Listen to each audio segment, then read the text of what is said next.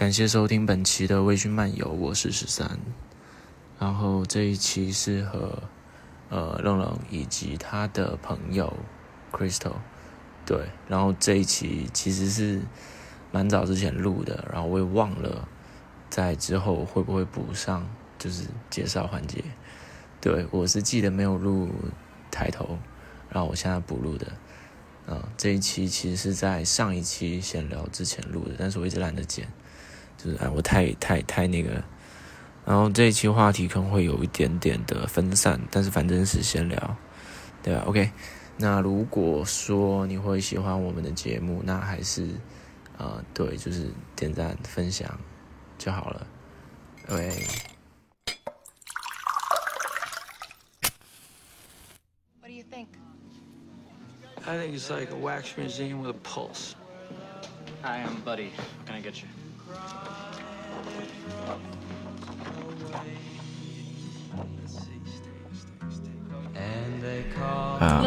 哇，完蛋！这期倒酒的声音我没录进去，那你直接，我倒酒的声音没录进那你去，重新倒，大失败啊那你！重新倒，那我补一点吧补一。点，赶紧多倒一点，喝大醉最好。Peter liked my post。OK，嗯，本期的主题是万象更新，对，然后这一期本来是要跟阿丽录的，但是他割了我好几次你，看，然后所以这一期这一期我们的嘉宾是呃愣愣，还有愣愣的好朋友 Crystal。Hi everyone, Hi，，我是 Crystal，。我是愣愣，之前有偷偷出现过两次。我感觉好像那种新东方网课，你知道吗？OK，对，然后这一期会录这个话题，是因为那个本来这个是打算在春节呃元旦之前录，但是元旦的时候约不到那个阿里的档期，然后我们就说春节录，但是春节春节就是春节之前的那个周末嘛，就刚好是年三十，然后所以就很忙，然后就一直搁到现在。那反正对，然后因为春节就想录这种更新类的话题，然后我就想到我之前好像就是有时候会刷短视频嘛，就是就我们之前节目都在 diss 短视频嘛，对不对？然后然后对对对，但是我还是会刷，就是我很叛逆，我连我自己都叛逆，然后所以说有时候就会发现我好像跟就是现在的年轻人好像差很多哎、嗯，就是各种方面，对不对？就就他们会有很多很很新的东西，就嗯，比如说就是穿搭，就你有没有发现，好像现在的呃零零后嘛，千禧一代，就他们好像，我觉得他们的穿搭都很千篇一律，哎，你有没有感觉？没错，特别同意，特别是小红书一派。同意。是吗？小红书一派是怎么样的啊？就是他们分不同的一些穿搭潮流啊，比如说你像你像我关注，就是嗯我觉得这个问题是呃大数据化，就是就是嗯、因为互联网它会不断的根据你喜欢的东西给你推荐你喜欢的东西，所以它就会让你看到你想看到那一面越来越多越来越多，然后呢，你你你就变得目光更加的窄，然后单一。嗯所以你就你就有点不知道外哎面的样子了。对，或者是你有一个你自己的风格，但是你看到别人那样拍，可能穿出了就是很好看的效果，然后你就会想，哎，那我是不是也要开始穿成那个样子，去吸引更多的目光？所以我觉得这局限了，就是每个人做自己的一个，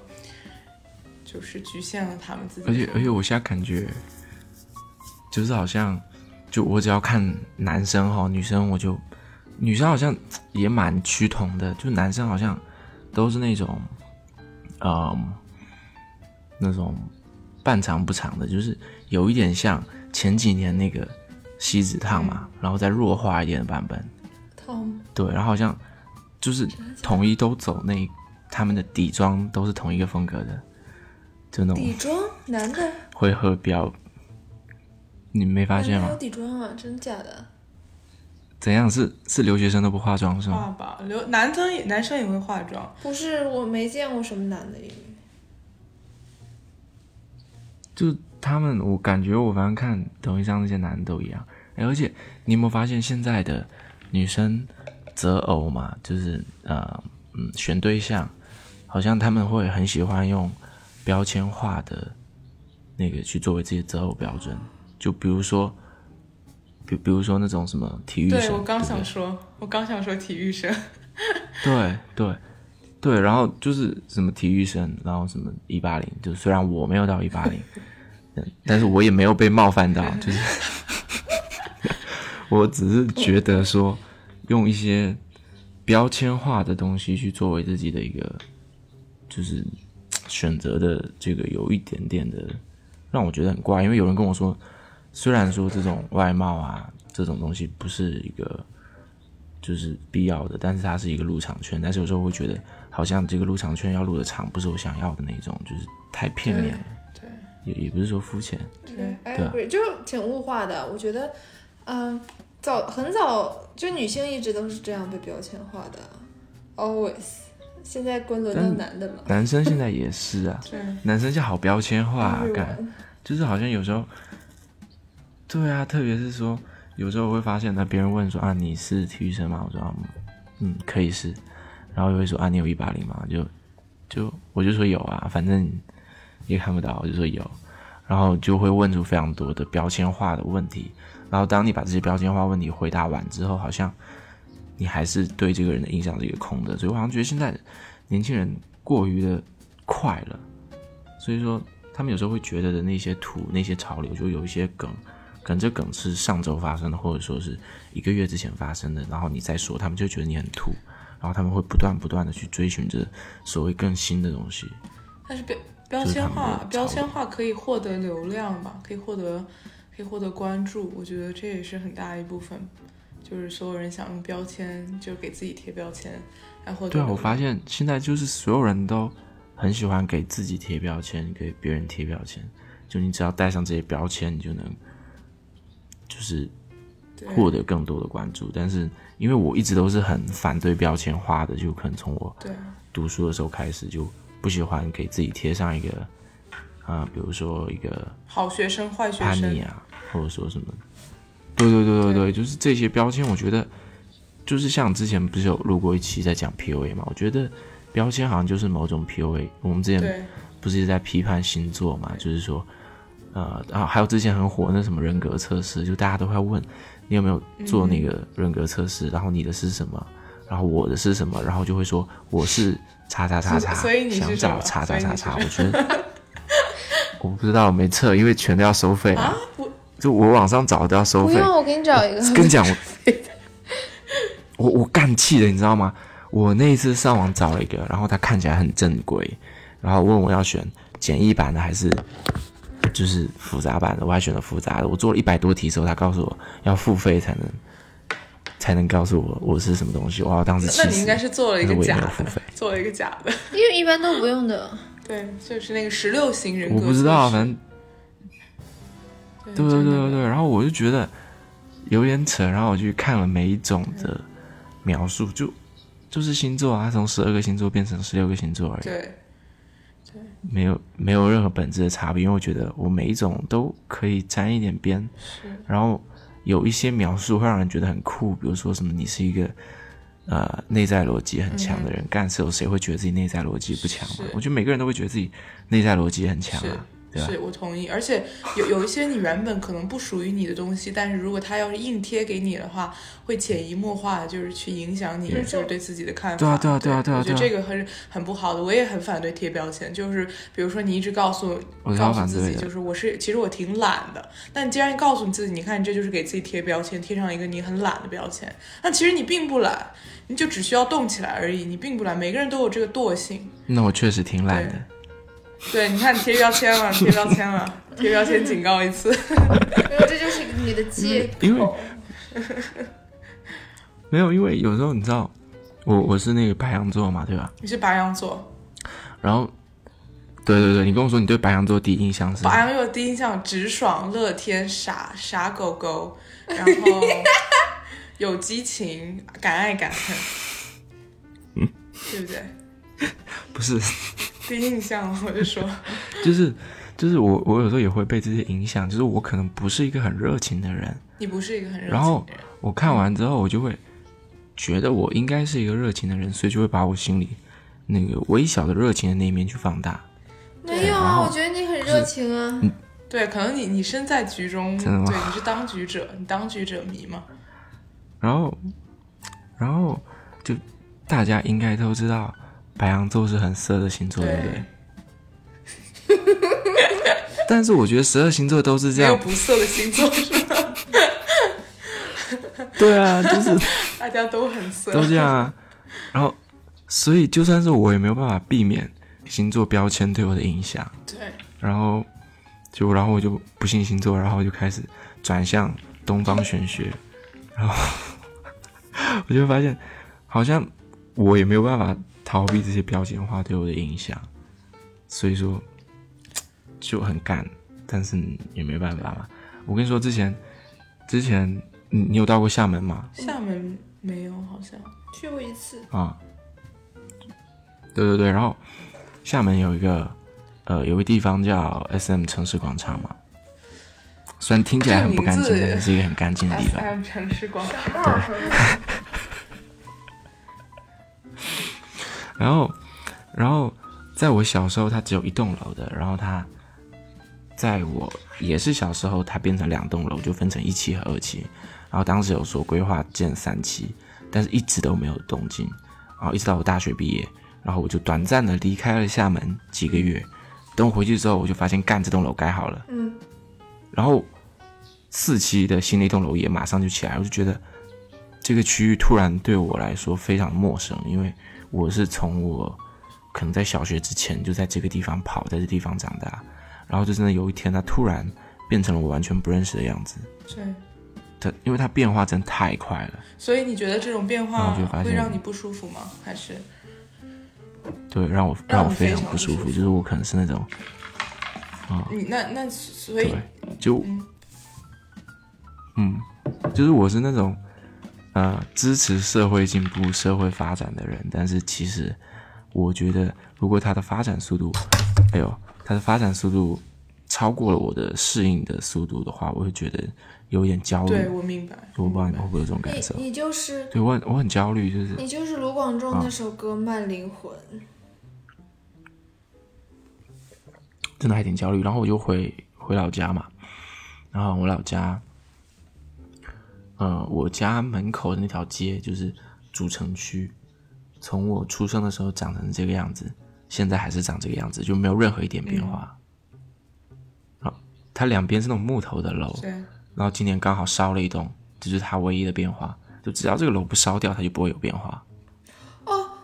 然后我就觉得这样很让我觉得有安我知全感道，，就是我知道这它不会个这有变化个话题，我之前跟我爸爸讲过，有就是有有一次我爸爸来波士顿看我，然后不用然后了，刚刚那段确实不能播。虽然说我最近的呃节目都不会剪，但是这一期我难得的听了一下，然后剪掉了，耶、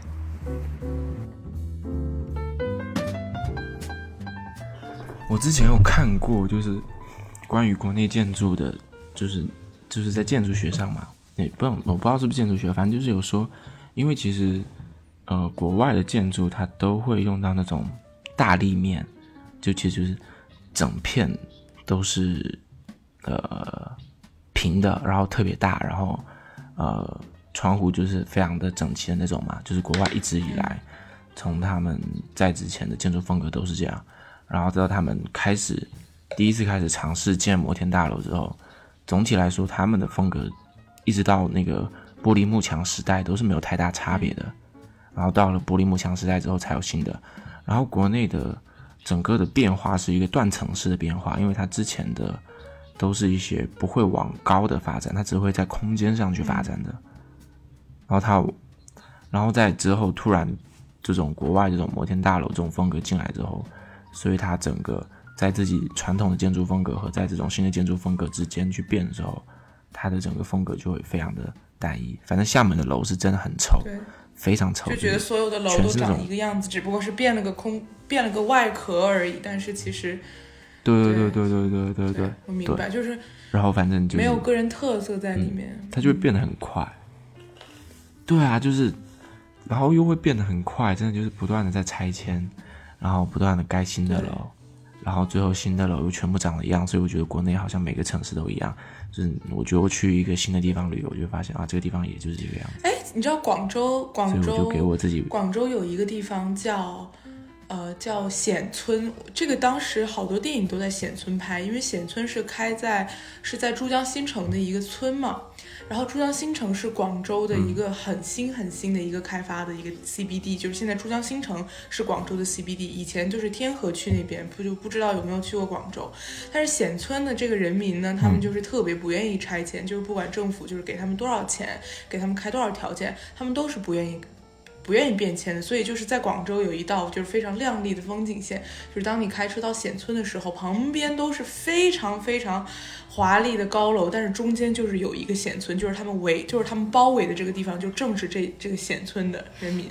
就是他们不愿意搬，他们不愿意搬走，然后他们他们还住在那个瓦砖瓦楼里面，对，然后就是就是就是特别哦就差异化特别大，就是你可以看到他们就是城市就是围着他们建，然后中间有一个村庄有点这样子酷，对。有很多电影在那边拍，听说过这个名字。对然后他们很哎我发现真的好像就是这种对哎，你之前不是拍了那个那个千玺的那个 MV 没错？就是那个很雅的那个，是我前两天发你的吗？哦我这不是啊，你在之前啊哦，，对，那个对啊，我真觉得超酷。我跟你说，我我这几年哈，就可能在呃二二零年之后，我跟你说，我二零年之后基本没有买过新衣服，哎，是吗？是不是很屌？就可能是这两三年都没有换新衣服。嗯，你那你证明你长长大了。哎那我觉得你是不是有给自己贴上一种就是不想改变的标签？你觉得这个是不是一种标签呢？对对对，所以这也是一种标签。对，这是我自己 PUA 我对他自己。就是他就是觉得自己是那种特别 vintage boy，对，我就是我觉得这也是很好的。我也是这样的，我也想给自己贴这个。这很好啊。但这还是一种贴标签，对不对？对，那你你哎，我刚刚又说到，就是你刚刚说到，就是你觉得因为万事变化，然后会让你再回去的时候有一种非常的不安全感，而当你回到老家的时候，就是你会有一种非常强烈的安全感。你觉得就是是什么，就是促使了你就是造成这种不安全感呢？你觉得是？我觉得这是现在很多人都有的一个问题，就是会有很大的不安全感，就是现在这个这个没有没有，我跟你说，我之前呃读大学的时候，那时候厦门在盖一个新的商场嘛，叫万象城，反正到处都有万象城嘛。然后那个时候厦门是没有的。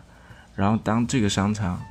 呃盖好，然后开业的时候，我超兴奋的。我跟你说，我第一时间我就跑去逛，我就觉得这里好新，这里好酷，这里就是好好好好那种大都会的感觉，你懂吗？我就会很兴奋。但是到后来，我就会发现。当出现了这种新的商场之后，我会很恐惧去接受，就我会很恐惧让这种新的东西变成我的常态，然后我很焦虑，所以，所以那个新的商场开到现在可能有一段时间，但是我，我我不敢去那边，就我也会去那个商场，但是我不会去它最新的那栋楼，你觉得为什么？我觉得很可怕。很可怕，我不知道，我是一个很很诡异的人，较老旧，比较 old school 一点，对不对对？不是不是不是，就是我觉得我坏掉了。你你什么？而且真的就是，我发现好像当我给我自己贴了这个标签之后，我智商在下降，就是我有时候手机的新功能我都不会用，是吗？对我我我觉得就就没有在开玩，笑我。是很害怕手机和 A P P 更新的那一种人，就是我不会去，我不会去愿意更新我的电脑，或者是不会愿意更新我的手机。我觉得大家，我觉得你你的这种恐惧更新的方式，可能是表现在，比如说你自己很熟悉的地方突然建了一栋，比如说你特别不熟悉的楼，就是你会，你会就是对这这个方面比较敏感。然后我是对就是手机、手机、手机 A P P 啊更新我会产生恐惧。对，我觉得我们都就是在各种方式上，就是体现了我们对这种新的东西变动的一种一种恐惧吧。我觉得就反射在各种东西上面，大家其实都有，就你不是一个人。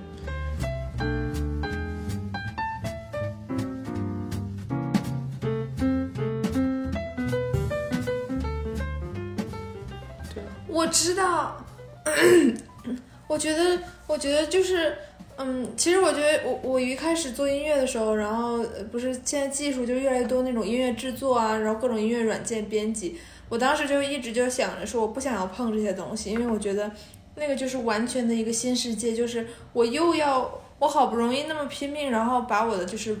就是呃用就是在写谱子啊，就是这种最原始的写音乐的方式弄好，那我又要开启一个新领域，然后然后继续跟他们去卷，继续跟他们去卷，我觉得就很累。而且就是这个，就是你又要硬着头皮去开启另一场战争。我觉得其实是一种，就我觉得那好，我就保持我原先的状态。我觉得这其实是一种，就是，嗯，就是不想去拼，不想去学就新的东西的不，想去拼，然后躲在自己的就是比较舒服的圈子里，而且我会觉得这样竞争少一点，因为我觉得，我觉得那我我就我就跟你们不一样，我就不想要新的，我就喜欢旧的，你们也受不了我，我就愿意。就是然后，然后那？我觉得这个是一种保护自己的方式是。就是我会感觉说，如果说新的东西变成我的常态的话，我也不知道我在怕什么，但是我就在自己会抗拒这种接受新的东西。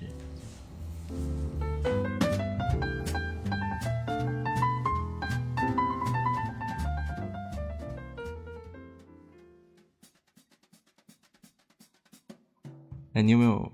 嗯，嗯，你有没有觉得，就反正你可以理解你爸妈之前有一些想法，就是当你还在高中、大学的时候，然后你教你的，啊、就是上一辈嘛，就父母那一辈的人用手机的时候，嗯，就你觉得这是一个很简单的东西，你只要打开手机去接受使用这个微信，很简单一个事情，但是他们就是不愿意去学，对吧？对，或者是他们他们也在惧怕一些东西，他们觉得他们自己是学不会的，我觉得这个是一个根源的问题。对啊，我也觉得我学不会，就好像，嗯、我之前还蛮抗拒用外卖软件的，就是真的吗？那你真的是一个很比较老旧的一个。因为因为我觉得用这个东西它很麻烦，我要点开这个东西，然后我要去找券，然后我要去看计算这家这家店的满减它的促销，然后什么满减和券不能叠加使用，有各种奇怪的规则，我就觉得好难，我不想去学，然后我就会跟明白，对我就会跟我的同事去讲这个事情，然后他们可能就是嗯，会用嘛，我就跟他们说啊，我学不会这些东西，他们就跟我说啊，你只是不想学，嗯。或者说你只是不想去去就是获得一些优惠，就是你你不缺这点钱，但其实我还蛮缺。但是但是那你觉不觉得就是害怕追求更新，就是一种就是害怕去学习新的东西的一种本质现象？没有，我是觉得更新的太快了，特别是现在互联网越来越发达。因为我我我们之前好像有讨论过，就是其实到后来的话，就是嗯阶级分化越来越明显。其实我觉得现在是越来越明显，而不是说去缩短阶级之间的差距。我觉得这个阶段其实还是说嗯每个阶级之间差距会越来越大，然后你就会发现更高阶级的人会去压缩更低阶级的。就反正我我没有歧视的意思，就是降维打击，啊啊，就就事论事就他会压缩到更低阶级的人的生活空间，就是现实生活的空间，就会把呃，就是呃呃呃广义上的穷人压缩到一个虚拟的世界之中去，所以虚拟的世界会更新的非常非常快，然后也会更对。更新的非常非常的完善，就是为了让更多这样的人沉溺在虚拟空间之中，然后他们去享受现实的世界，因为未来肯定是这样的，就现实世界会越来越稀缺，然后反正这种什么元宇宙啊这种虚拟空间会，它没有什么成本的，因为因为是这样，因为就是我之前听过一个一个想法，就是说现在我们是人类是三维的嘛，就我们有感知，我们有嗅觉，我们能看到，我们能摸到，我们就是一个三维的一个一个立体的一个生物。但是呢，我们现在就是马上就是要被降维打击，就是我们马上要变成二维的生物了，就是我们要活在这个手机的世界里，我们要活在互联网上，我们要活在元宇宙里面。对啊、就是这让我们只能是一个二 D 的表象，就是我们只能看得到，但是我们就是真实的就是摸不到，就是说其实说，呃，人类就是从三维变成二维，就不是在往前走，就是反而是在往后退。对，因为现在其实我感觉好像我不知道国外是不是这样嘛，但是其实国内好像，嗯，年轻人的生活空间被压缩的很严重，就是就好像说，比如说我要去，嗯，北上广深嘛，就都不用说北上广深，就任何一个二线城市去工作，然后我能选择的居住空间，其实最优选就是公寓，就比如说，嗯，呃，那种公寓嘛。那年轻人的生活空间会被压缩在十到二十平米之间，但是它的成本并不会低多少，就它的厨房会变成公用空间，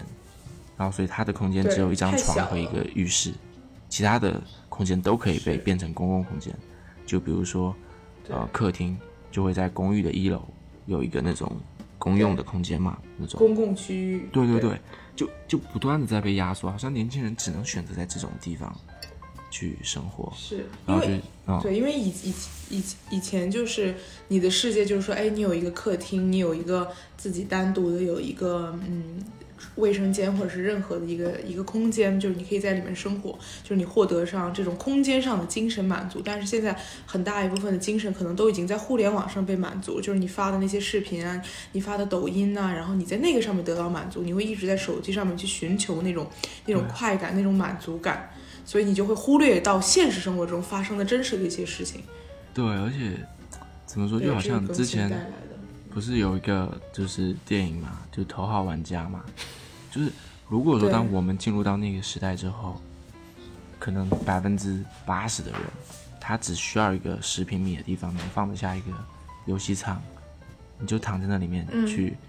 享受你这个无限的虚拟世界，然后一栋楼可能可以容纳几万个人在里面，然后富人可以有自己的庄园，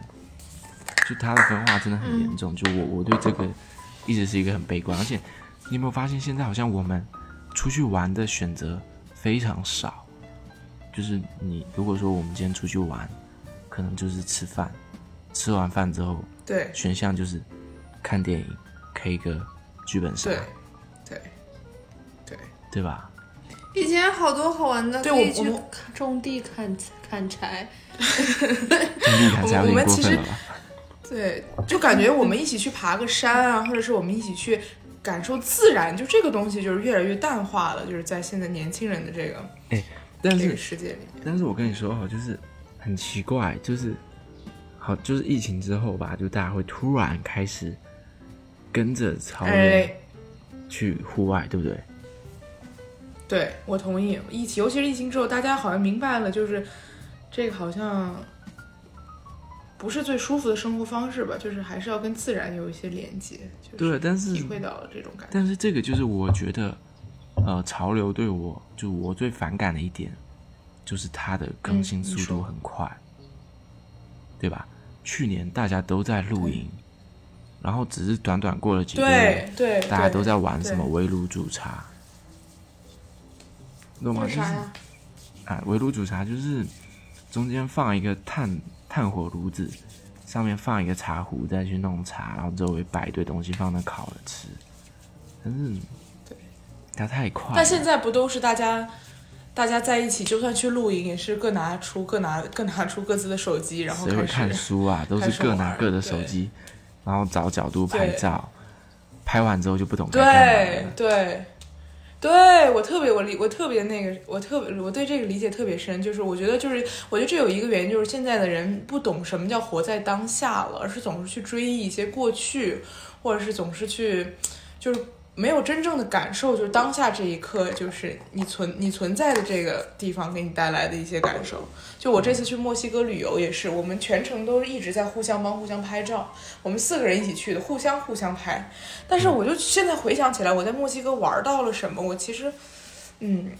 其实想不起来了，就不是一个特别美好的回忆。但是我互联网上的朋友就觉得，哇，你在墨西哥玩的真好啊，你在墨西哥玩的真开心。但什么我什么都没有感受到，我觉得我缺少了那种感受现实的能力。我觉得这个我我也很害怕，就我不想变成这样的人。已经被这些照片和视频占领了禁锢在里面了。就你不知道自己玩了什么，你只能通过看自己的照片，知道自己当时干了什么。对你的照没片错和你现实感受的是有差别的，就有差有偏差的，对，就是呃，我跟你说，其实我爸妈挺喜欢去露营的，然后所以其实我家里经常去露营，对，就我家可能周末一般一个月四个周末会有呃一点五个吧，就是有时候一次，有时候两次会出去露营。然后你到后面会发现，其实嗯。真的很累，就是你单单把那些东西摆出来，搭好这个天幕，然后再带上你的茶具那些已经很累了，但是我看到互联网上所有的人，他们的盘子可能就有十几二十几个，然后就是 我为了拍看到照，对我看到就能感觉到有多累了，就是因为我我就是那种最简单的，就是我们出去第一次是会自己家准备好吃的东西带去的，很累，然后到了第三次开始，我们就是到地方，然后把营地扎好之后就开始点外卖了，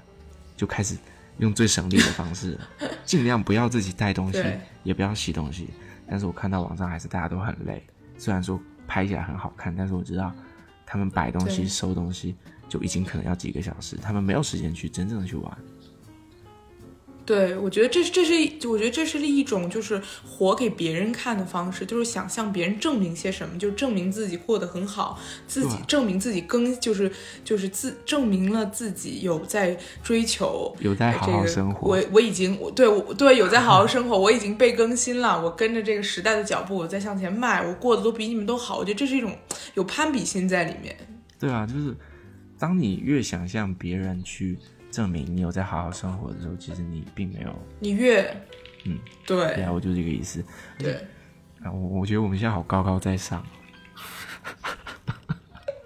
没有吧？我我我我懂我懂我懂我懂你说的意思，但是我觉得现在很多人都都有这个都有这个问题，就觉得如果你自己朋友圈的另外一个女生，嗯或者是一个男生，他去干了什么，但是他可能跟你就是平常就是你们是。在同一起生活呀，然后是有接触，但是如果他去做了什么，但你没有去做的什么，嗯。你没有去做的时候，你的心里就会产生强烈的这种这种难受感，哦这种酸楚，这种觉得为什么我哎他有？的我也要拥有，就是这种攀比心。但是其实你完全可以拥有你自己的人生，你不你不需要去跟任何人比较。我我就是这样，就我会发现我朋友圈里的人都好酷，然后我就会想要让我自己也显得很酷，所以我经常就会花很大的时间。没，有，你最你酷，最酷，你最酷，你最酷，你最酷，你最帅。刚刚视频就觉得你很帅，我我我我之前就是有有一个人嘛，反正就有个女生她，有跟我说，嗯。啊，有一个人吧，不是男生女生，好吧，就有一个人，嗯，他跟我说，他是一个很很犟的人，他不想被别人误会，就他会很在意别人对他的看法，然后所以他就会尽量的去 向别人解释，就有时候好像对我觉得解解释，就是你说，嗯，就他有一点像是，其实就说最土的话，就是我们好像是在为别人活，就是每个人都在为别人活，嗯。它是一个怪圈，我在为你活，你在为我活，但是没有个人在为自己活，对，对我同意。对吧？就是嗯，你说的特别对。就是好像说，我有一个朋友，他就特别为自己活。对啊，我也是啊，你能讲讲他的特质吗？我也是，你讲就讲。我觉得你也很为自己活啊，三那个十三，就我克拉拉很为自己活啊，克拉拉啊他是你真的记得我之很为自己前活我我我不知道我有没有跟你讲，就是我跟克拉拉还有另外一个我们的好朋友叫阿丽亚，然后她是一个打鼓的女生，但她是学经济的，然后我们三个一起去新奥尔良玩，然后我们当时去的时候，我我们三个人就是每天就是到了点，早上先去先去一个就是当地的那种小早餐店吃个饭，然后吃完饭我们去。去干嘛呢？不知道干嘛，那我们去那个河边坐坐吧。然后一坐坐了一上午，然后晚上就是到点了，我们就去一个酒吧，然后去那里听音乐、听歌，然后晚上溜达着回家。就就是也没有完全没有互联网，而且那个地方就是我觉得美国反倒没有那么没有那么互联网。我觉得他们的生活就是没有国内那么便利。你像我们什么都可以手机支付，什么都可以手机上买到，随便叫一个什么。嗯，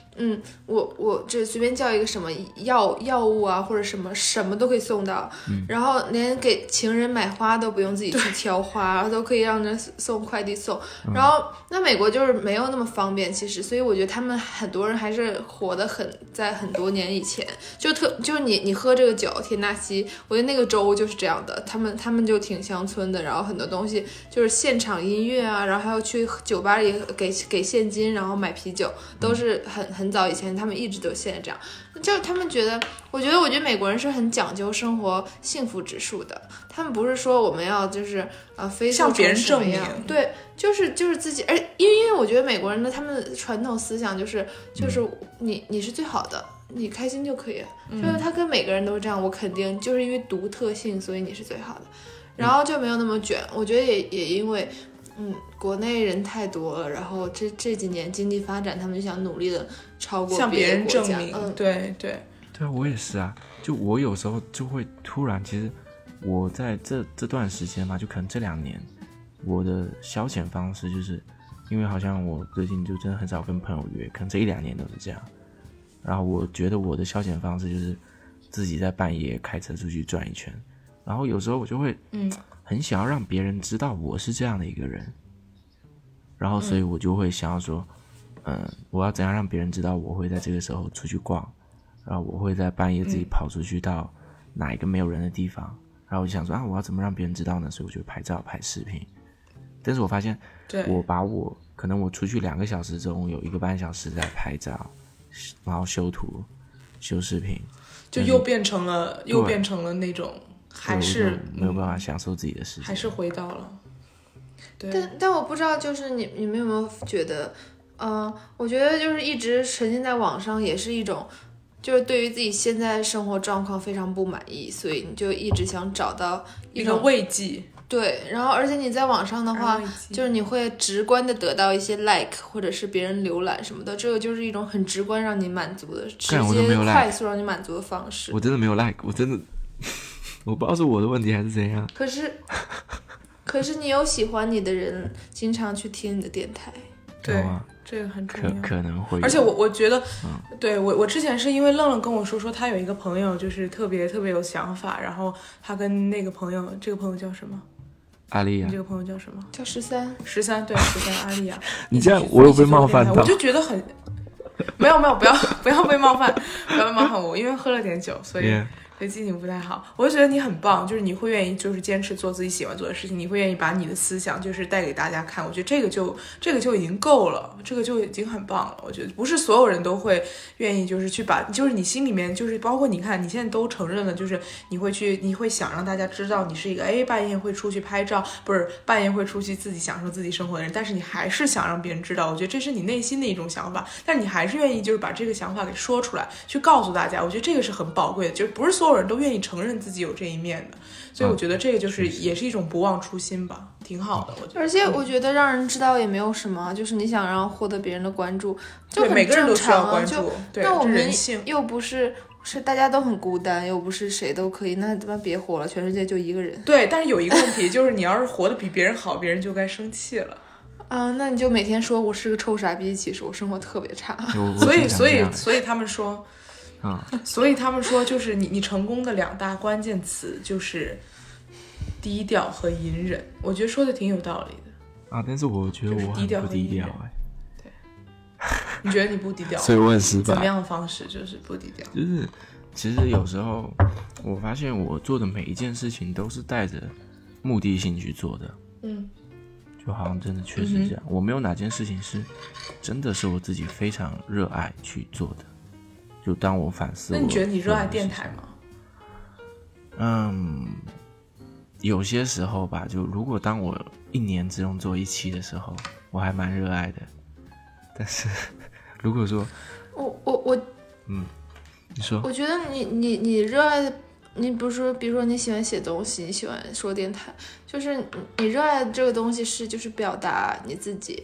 这个东西，呃，就是表达嘛，嗯，呃，那这个表达肯定要有表达对象的啊，所以你会觉得那这个我不是纯粹的，那我可能是期待就是听到的听众或者外界给我的一些什么反馈，或我想要谁听到，嗯，我我嗯。我觉得我原来写歌的时候也是这样，我觉得我最开心的时候就是我写了歌给我在乎的人听了，然后听到他们的反应，嗯。我就是这样的。可是我我之前就觉得我就从来就没有活在当下过，可是可是后来就是我毕业之后，我就觉得这样挺挺完蛋的，然后我就努力在想，说我有没有什么时候是。嗯，我觉得你真正 enjoy 一件事情的时候，是你做这件事的时候，你就是什么都忘记了，你你自己都忘记了，然后你时间也忘记了，你就忘了时间，然后过超快。然后我就觉得我之前每一次在完成一首歌的时候，就是我那种很一直打磨它的状态，就是那种什么都忘记了，然后一就是很快就觉得天亮了。我觉得那个是最好的状态，就很专注，很专注，你就可以忘忘掉所有的烦心事。嗯，我觉得你肯定也有，就是你在努力地把这个这一篇文章写完的时候，那个过程，可能你写它哎的初心还有真的很少。啊说实在话，真的，因为我现在你知道，有时候我突然会冒出一个我觉得很酷的想法，然后我觉得这个事情嗯可以去拓展开，就好像其实我今年就反正我这几年每年都会在春节的时候写一个这种这种烂随笔嘛，但是它现在好像变成了我的一个任务，我就会很烦。就是其实我元旦的时候就该写了，但是我元旦的时候就就不是很想写，然后一直到春节，其实我也不想写，它就真的是一个任务。所以我年三十那天，我自己挑了一个小时出来，在房间把这个写完，然后我其实还蛮蛮赶的，就是我把我的这些想写的东西都写出来，我不会花时间去雕琢，然后也不会花时间去把我的感受写出来，就我觉得写完就就就这样了，就写完就完了，然后我就觉得轻松了，它已经变成一种任务了，我就没有很享受它，然后包括说有些时候我录电台，就那其实到目前为止都是我喜欢的，但是有些其实中间有很多期就是我想加进去，但是我觉得是任务就会放弃。然后有些时候我会觉得我做电台是为了获得别人的认可，嗯，就是说让别人觉得啊这个人，这个人还蛮酷的，这个人还蛮屌的，这个人嗯还蛮有想法，就是我会想说让某几个特定的人去觉得我是一个挺有意思的人，这这是我的私心，所以有时候我做电台不完全是那么纯粹的，因为兴趣爱好，那包括是拍照也是，有些时候我拍照就是为了拍出那些看起来很屌、很有逼格的照片，然后发在朋友圈，让别人去去 like，就觉得啊这个人好酷。然后包括说，呃，我会去吃什么东西，我会去哪里玩，啊，我会怎样拍照，都是为了让别人觉得我怎样。就我发现我这几年真的很少有事情是我真的想要去做，而且这件事情是只为了取悦我自己，而不是说让别人觉得我是一个什么样的人。对对，我觉得因为因为有时候其实你的初心可能就是想取悦自己，也想获得别人的认可。但是如如果你这个一直在重复做同样的事情的话，就是说你每次出去拍照，每次出去吃饭都是为了拍一张照片，每次出去玩都是为了拍一张照片，你久而久之就会养成一种心理习惯，你已经习惯了就是获得别人认可。所以你很难再戒掉这种感觉，就是有成瘾性的这个事情，而而且我觉得就是，我觉得你需要别获得别人认可，我觉得这个非常正常。我觉得每个人都是需要别人的认可的，就是，但是我觉得有一点很重要，就是你能不能帮到别人，就是你的话能不能能能不能帮到别人什么，就是你能不能造福一些就是正在处于就困境中或者是不知道怎么想的人，我觉得就是利他主啊义就是很重要。我觉得你对，我觉得我觉得利他才是成功的本质。对，嗯我觉得你你一定要帮助别人。对，嗯如果你身边的人成功了，那就代表你你会更成功的，就是因为你是曾经帮助过他的人。我觉得这一点非常重要。但是我对觉得我是一个我觉得帮助别人是是一件很很，我觉得还蛮你是一个很自自私的人。对，对，但但是你承认你是一个自私的人了，所以我觉得这也没什么大问题。就真正自私的人是不会承认自己很自私的。我我很喜欢承认自己的不足，就是我我真的很喜欢对。我觉得这这个也很很珍贵，很珍贵的。嗯，是吗？因为我觉得这样很酷。对。你觉得这样很酷，OK？但是你也同时，你你的电台，你的电台是很有内容的，我觉得同时你也帮助到了一些人，所以我觉得这个是很不哎，错的。我跟你说，其实有些时候我反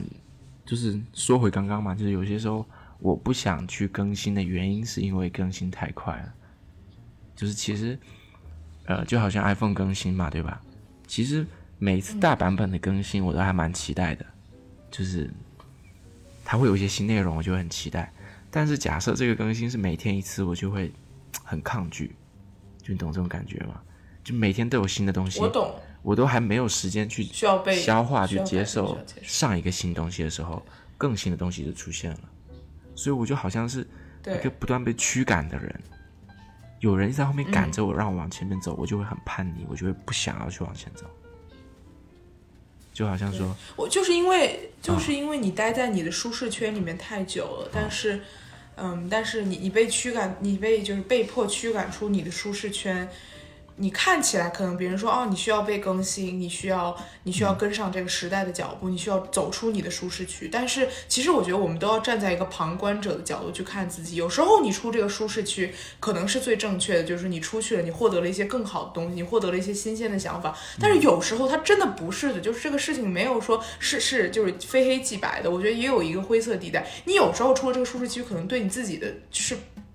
不是一件特别特别好的事情。所以我觉得你要你要被更新，但是你不能完全的就是追求这个追上这个时代的这个脚步。所以我觉得这个这个很重要，就是要有自己的思想，就要有带批判性思维去看这个事情。就如果觉得你这件事你觉得是你不能接受的，那你就不要更新。但是如果你觉得你你打心底里觉得，如果是我被更新了以后，我能获得更好的东西，我能带来更好的产品，就是说你能给观众，比如说你做电台，你能给观众带来更好的话题，我觉得这个是可以被更新的。虽然更新的这个过程很累，但是我觉得这一切都是值得的。所以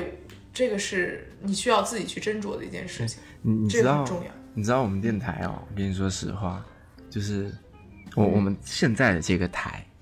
就现在这个微醺漫游，我们最早开始，我跟阿丽是想要做成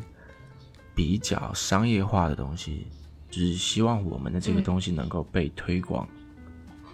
所以那个时候我们在强迫我们尽量的让我们呈现出来的东西更商业化，那也会强迫我们去迎合商业化市场的需求，所以那个时候就非常累。那到后面，就是我跟阿丽啊，或者说呃，就比如说愣愣啊，或者说别的参与过这个的，像是呃阿娇啊之类的啊，我们其实那个时候在做这个东西的时候，真的就没有说想要让观众获得什么，就是我从来没有想过说。你听我这个台能够获得到一些什么知识，或者说你能学到什么，纯粹就是因为我想，我想讲这个话。嗯，明白。对，就比如说，呃，像这一期吧，就是更新，虽然说是因为说到了年终，我跟你说，其实去年就是二二年的时候，我跟阿丽讲过说，我们在年终节目搞一个那种非常混乱的节目，就是把之前所有参与过录制的这些朋友。拉起来一起搞一期很混乱的闲聊，然后就就这也很棒，都是有思想的人。对我跟你说，愣愣反正因为其实大部分参与过这个电台的人他都是认识，所以说他知道这一一群人混在一起聊天会是多么混乱的一个场面，但我就会觉得很好玩。我也想，我也想，我也想玩，我也觉得很好玩。我跟你说，你知道，就是阿娇嘛，你你认识哈？嗯，就我们当时录那一期的时候就，就特别好玩。就是阿娇说，就是只有他一个人在抄底的时候，我们真的是全体起立鼓掌，你知道吗？所以 抽离他怎么抽离了？抄底就是那时候在说狗狗币嘛，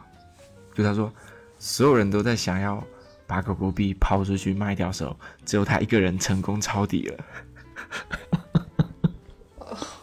所以说，其实并是不是，嗯，就是有些时候我们录我我录这些节目，我真的不是想要告诉观众什么东西，或者说去拯救他们，就真的只是我爽，我觉得很爽。嗯，这个很重要，这个特别重要，对对对自己爽。对，然后反正说，我觉得我拒绝更新，真的就是因为太快了。就是我大学的时候，有一段时间流行那种羊羔绒的那种衣服，不知道你们知不知道，就是那种卫衣或者是外套。Please 那种，耶就是穿上去你就感觉你是一只羊的那种。然后，对于在读大学时候的我，它并不是一个很随意消费的。就当我想要获得一整套这样的风格的穿搭，以及让别人感受我是一个这样的人啊，我当我每个月生活费空闲出一部分，因为那时候我在谈恋爱嘛，那反正当我空闲出一部分的时候，当我获得这个的时候，更新的东西又出现了，我就要把我的精力去投入到更新的东西，包括现在也是。就现在，如果说假设我有择偶的想法的时候，可能一年前吧，当我有择偶的想法的时候，我就会发现我要怎样去认识更多的妹妹，对吧？那我就要到这种年轻妹妹出现的更多的呃社交媒体啊，或者说游戏也好。那我当我玩了这个游戏之后，又新的更新的又出现了，然后我要去更新，就好像我每一步都在追逐别人的脚步，我就真的，哎，我好累哦，算了，不要择偶了，就这样吧。就是这种不断追逐更新的东西的疲惫感，所以说你到后来就会摆烂。我现在就是很摆烂，就算了吧，就这样吧。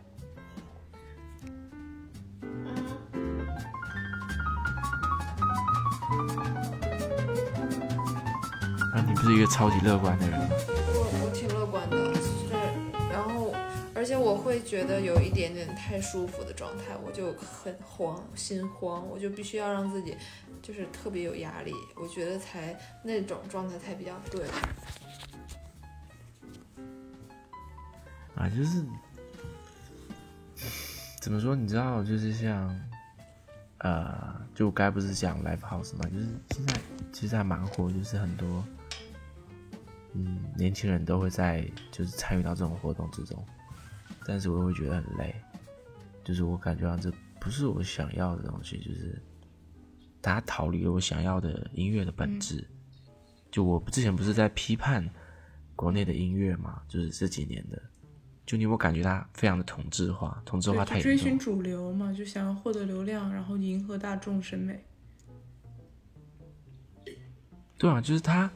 也不能说它很口水歌，只能说它的整个旋律内容和他的思想都非常的单一，我同意。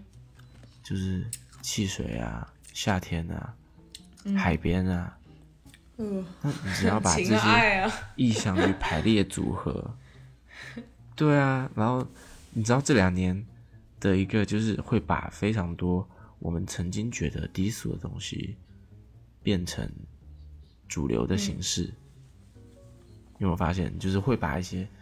呃怎么说，嗯，比较不好说出口的情爱吧，你懂我意思吗？就是，嗯。Yeah，就是这种东西，然后直接进入到他的歌词中，就是意标嘛，就是带意标的东西？就更直接的去意标啊，就是啊、小孩不能听的，fuck you fuck you 之类的吗？你不会困了吧？我超早就困了。什么？所以什么叫？该困的是我，好吗什么？是仪表？就是就是，就就他会把一些，比如说，啊，我不知道这词能不能讲，哎，好吧，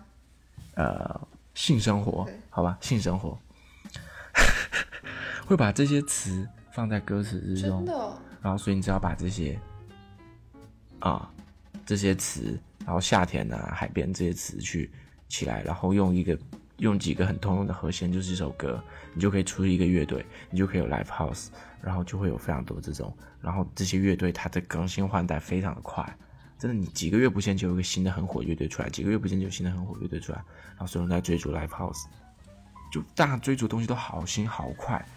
不断的在跳，我就觉得我没有办法跟上这些但。那那但是这些就是所以总的来说，这这些我就是不会被人记住的。好的东西就是经典，它就是会传永久的。但是这些东西怎么说？你要，因为我觉得现在的整个社会都是非常快的啊，这种话真的啊还蛮土的这句话。但是我就会觉得，当整个水流都是很快的时候，那些比较不迎合这些主流的东西，就更难被人看到。没错，那当这些东西很难被人看到的时候，就会有一部分人把这个东西认为是小众的东西，是很酷的东西，然后去更大去追捧。就比如说，小众变成了大众啊，。你知道你知道李志吧？你知道李理志吗？南京市民李先生啊啊，就是反正之前的一个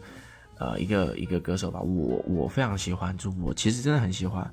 但是当他从一个小众的东西变成一个大众的东西，就是可能大众百分之九十的人都知道这个人，也都知道他的东西，但是这百分之九十的人都会不约而同的认为这是一个小众的东西，你懂吗？这是一个很可怕的事情，就是很大众的东西，大家都觉得它是小众，然后去过高的去吹捧它，就它确实很屌，我也很喜欢，但是没有到那么屌的程度，所以这就是一个很诡异的东西。其实现在也是这样，大家都觉得小众的东西是很酷，而不而没有去觉得这东西是真的屌还是怎样，只是它小众就酷，小众就酷，就很怪，就就你知道吗？就是万青啊，很酷啊，但是没有到那么酷啊。嗯，我之前不是给你发过吗？就是刚刚给你发的，大理每年要杀死一百万个石家庄人。那个是我们都不太知道啥意思。哦，就是万青有首歌不是杀死那个石家庄人吗？然后你只要到云南，基本上每一个小酒馆都会唱这首歌。所以大理每年要杀死一百万个石家庄人，石家庄人表示有被冒犯。不好笑吗？我觉得超好笑啊！然后像呃，我有时候会和别人就是探讨人生嘛，然后其实大家都会觉得，就是就是我我我那个发就是人生意义快乐。其实当我觉得你去把快乐作为你的人生意义的时候，你就会觉得很迷茫，因为你不知道你的人生是要获得快乐。哎，但是人生，人生就是能懂我意人思吗生就是要获得快乐。如果人生不快乐的话，那你追求的所有一切一切东西都是任没有任何意义的。你追求的物质，你追求的精神，如果这是建建立在你不快乐的基础上的话，那你就活得非常失败。我觉得，所以一定要快乐。嗯，但我觉得，我觉得所以人生意义是快乐我。觉得快乐的意义很难定义，就是有很多假性快乐，就是那个那种瞬间的快乐，那会让你很快乐，就是让你当个傻子一样，然后玩吃喝玩乐，每天都很快乐，把自己弄得很充实。但是你回到家，你回到家，也许你自己的时候，你会觉得这些快乐都没有了，都不见了，然后你会更不开心，你会更不开心，那就是假性快乐。我我觉得重要的是，假性快乐是什么？就是会让你这个快乐，就是你要 pay back 的一种快乐。就比如说，那你的意思是说，比如说我们出去，你今天特别饿，你出去吃了三个汉堡，这种汉堡虽然会让你当下很快乐，但是后面会给你对，增加体重，就是类似于这种这种是对。假性快乐，是吗？那这种不是你要追求的快乐，对，哎、我我有这这种种哎、不是假性快乐，我有这种是满足感。满足欲就是。对，嗯，就是你之后会花更多的精精力去为这个快乐买单。是的，嗯，而且我觉得做什么做什么事情，就是人生做什么事情不重要，重要的是，嗯，重要的是有你有没有找到一个你相信的东西，就是一种想法，或者是你相信的一种，就是某某某一个，不管是你的事业，还是你相信我要建建立我的家庭，或者是我要做一个健康的人，就是你相信任何一个。方向，然后你就朝在这条路上一点点往前走，一点点往前走，哪怕是你就是开大公司赚钱，然后呢，然后你可以在这条路上，嗯，让自己成长。嗯，我觉得这个是就是一但这个是快乐吗？对啊，就是你知道，因为我们不是经常在探讨人生意义吗？就是年轻人，特别是我们这种吃饱了没事干又不愁吃穿的这种年轻人，就很喜欢探讨人生的意义嘛，对不对？然后我就就是当有一个人他真的很认真的问我说，人生的意义是什么，或者说人生的意义是不是快乐的时候，我就会觉得好像也不是这样，我也觉得，我觉得人生是没有意义的。对，就因为不用去想人生意义到底是什么。因为我们之前说意义是一个，它不是一个前置性的概念，就是意义是只有当这个整个事情结束了之后，你才能去评判它的意义。就好像说，我们吃汉堡的意义是什么？当我们在吃的当下，我们是不能感受到它的意义的，只有结束了之后，我们才能感受到哦，它的意义就是吃饱。所以人生也是这样，我们在经历的时候，我们没有办法去去概括它的意义，只有当我们的人生结束了之后，之后的人才能去概括我们人生的意义。所以我们就会在就是挺矛盾的，就是当我们不能感受意义的时候，我们讨论意义；当意义出现的时候，我们不能去讨对论这个意义出现的时候，我们感受，我们就感受不到我喝醉了我们在追，我们在想别的事情。我感觉我喝醉了，好酷哦 for you 你我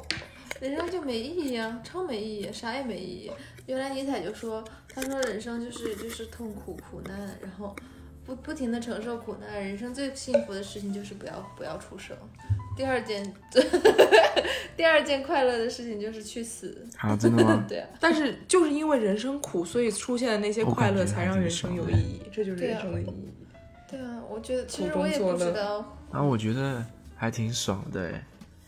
我觉得活着还挺爽的。我觉得我特别的庆幸我能活着，因为有好多很酷的东西，就比如说我现在在喝酒，我觉得它味道很好。对，这是一种人如果我生的意义、啊。我我没有出生，我就感受不到这个东西。体现在小事中。嗯，对，所以我觉得，我觉得人生的意义就是去去感受，对，就是 Yeah 去体会这些东西，因为只有我们出生，我你们才能终于。说了一句很对的话了呢。什么叫终于啊？什么叫终于这句？话，我觉得就说得很好。因为你刚刚说你都不活在当下，那你这个就算我现在讲法好像就蛮活在当下的。就是我觉得我连抚摸我面前的桌子都是一种很特别的感受。就如果我没有出生，我就不能获得这种感受。啊。但是让我天天摸，我也我也不会天天摸。只是我觉得人生的意义就是感受啊。这个世界有太多东西我没有感受过，所以我觉得我人生的意义就是不断的去感受我没有感受过的东西，然后记住这种感觉，就还挺酷。Yeah，感觉我喝醉了。我觉得我们是不是可以到这边打住可以？打住了，我们可以就聊不能播的东西了。耶那我就我就停了，我就停下来了，那已经聊很久了。停止录制了。OK。